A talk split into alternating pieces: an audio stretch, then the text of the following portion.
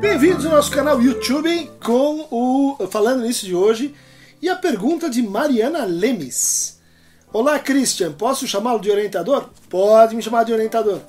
Gostaria que falasse sobre quando o paciente afirma que não está vendo o resultado na análise, mas continua fazendo. Sou fã. Será um prazer algum dia assistir algo com o senhor. Beijos, obrigado.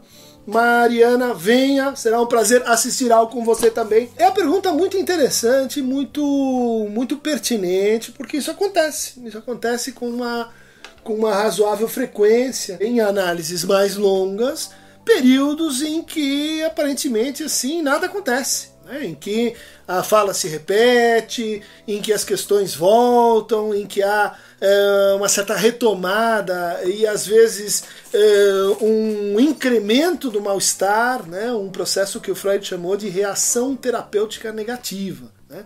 Ou seja, não só que os resultados não são bons, mas que o paciente piora depois de melhorar. Né? Isso levou o Freud até a argumentar que seria um dos motivos para levantar a possibilidade da existência de uma pulsão de morte, né? uma espécie, nesse caso, de desejo de não melhorar, de desejo de não ficar bom.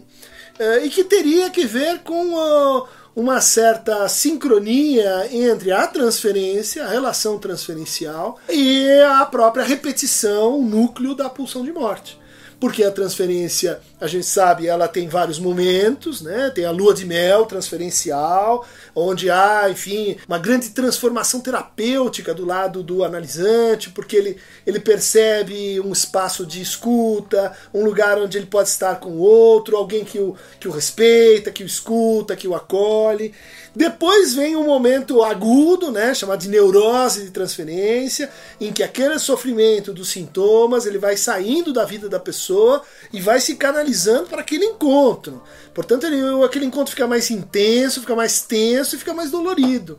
Porque, bom, porque o psicanalista não, não responde àquilo que vem dentro da transferência, que são as demandas de amor, as demandas de reconhecimento, as demandas de ódio, e que fazem parte desse momento mais, mais tenso. Em seguida, o que a gente teria é uma espécie de dissolução da transferência. A transferência vai ficando mais fraca, mais fraca, até que ela, que ela, que ela acaba. Então, nesse momento de dissolução, é comum que comecem a acontecer o quê? Reações terapêuticas negativas. Né? Por quê? Porque é como se o paciente tivesse assim que escolher: fico com a transferência né? e com os meus sintomas, ou me livro disso e vou para a vida real, com os problemas reais, com as dificuldades reais. Bom, que tal, que tal eu ficar com a transferência mais um pouco?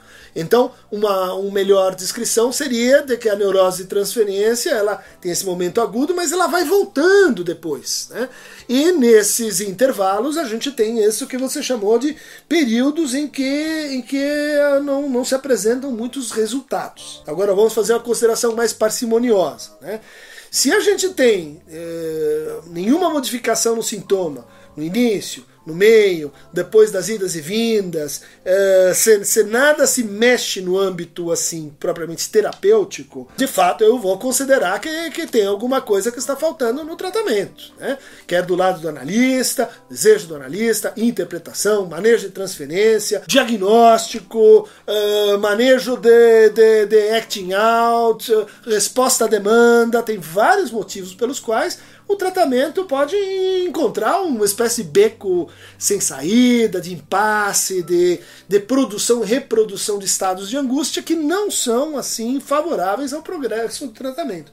Nesses casos, a gente tem que pensar, escuta, o que está havendo aqui é uma reatualização de um tipo de masoquismo, de um tipo de transferência sem operação analítica e que explicaria por que, que, por que, que então a gente não tem nenhuma transformação no plano do sintoma ou das inibições. Né? Há uma outra consideração aqui importante e que, que, que se distingue dessa e que diz respeito à dupla, ao duplo interesse da psicanálise enquanto ética a gente pode dizer, de um, olhando de um certo lado, a psicanálise é uma clínica, né? Ela visa a reversão de sintomas, né? Sintomas definidos, sintomas que atrapalham a vida do paciente e que ele, ele deve poder prescindir disso se o tratamento anda bem. Essa é a dimensão uh, do agatos, né? É a dimensão do bem fazer, né? Mas há uma segunda dimensão ética da psicanálise que não tem que ver com tirar coisas, tirar sintomas, mas que tem que ver com colocar algumas coisas, né? com ganho de saber, com um aprofundamento ético na relação com o desejo, com assim, se a gente pudesse dizer. Né?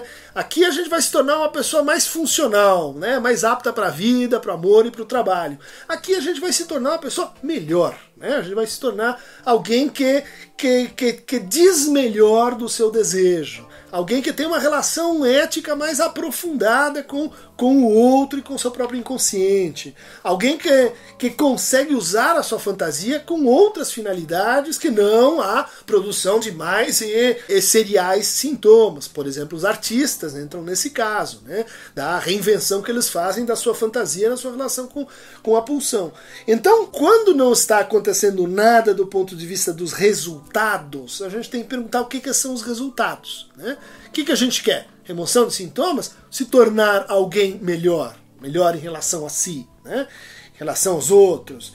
Seja lá que é melhor que você quiser inventar com aquela experiência que é a sua. Então, muitas vezes, uma coisa no começo da análise às vezes vigora mais uma ambição terapêutica, no final da análise vigora uma ambição mais próxima do que os antigos chamavam de experiência da cura. Né? A cura como uma experiência assim, filosófica, a cura como uma, como uma experiência de confronto com a verdade do seu desejo. Muito boa pergunta, Mariana. Nos vemos por aí. Eu recomendaria a você sobre esse ponto um trabalho muito pouco pouco lido hoje, mas que fez muito sucesso aí nos anos 2000, que é o Como Freud trabalhava. Relatos inéditos de pacientes, escrito pelo Paul Rosen.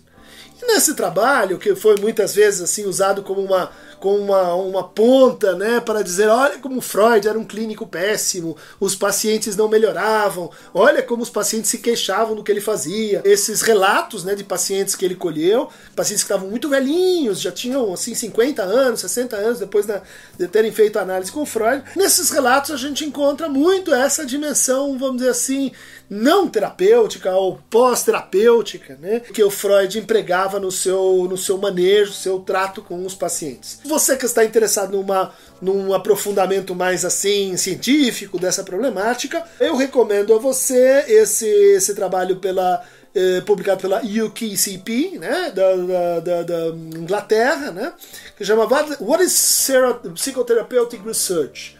Onde então você vai é, encontrar uma série de considerações sobre como a gente pesquisa isso e justamente esse conceito tão assim problemático para nós, que é o conceito de resultados, né? O que, que seriam então os resultados do ponto de vista então da pesquisa psicoterapêutica?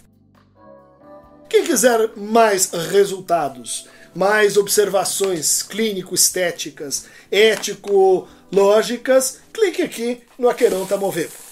Por hoje é só.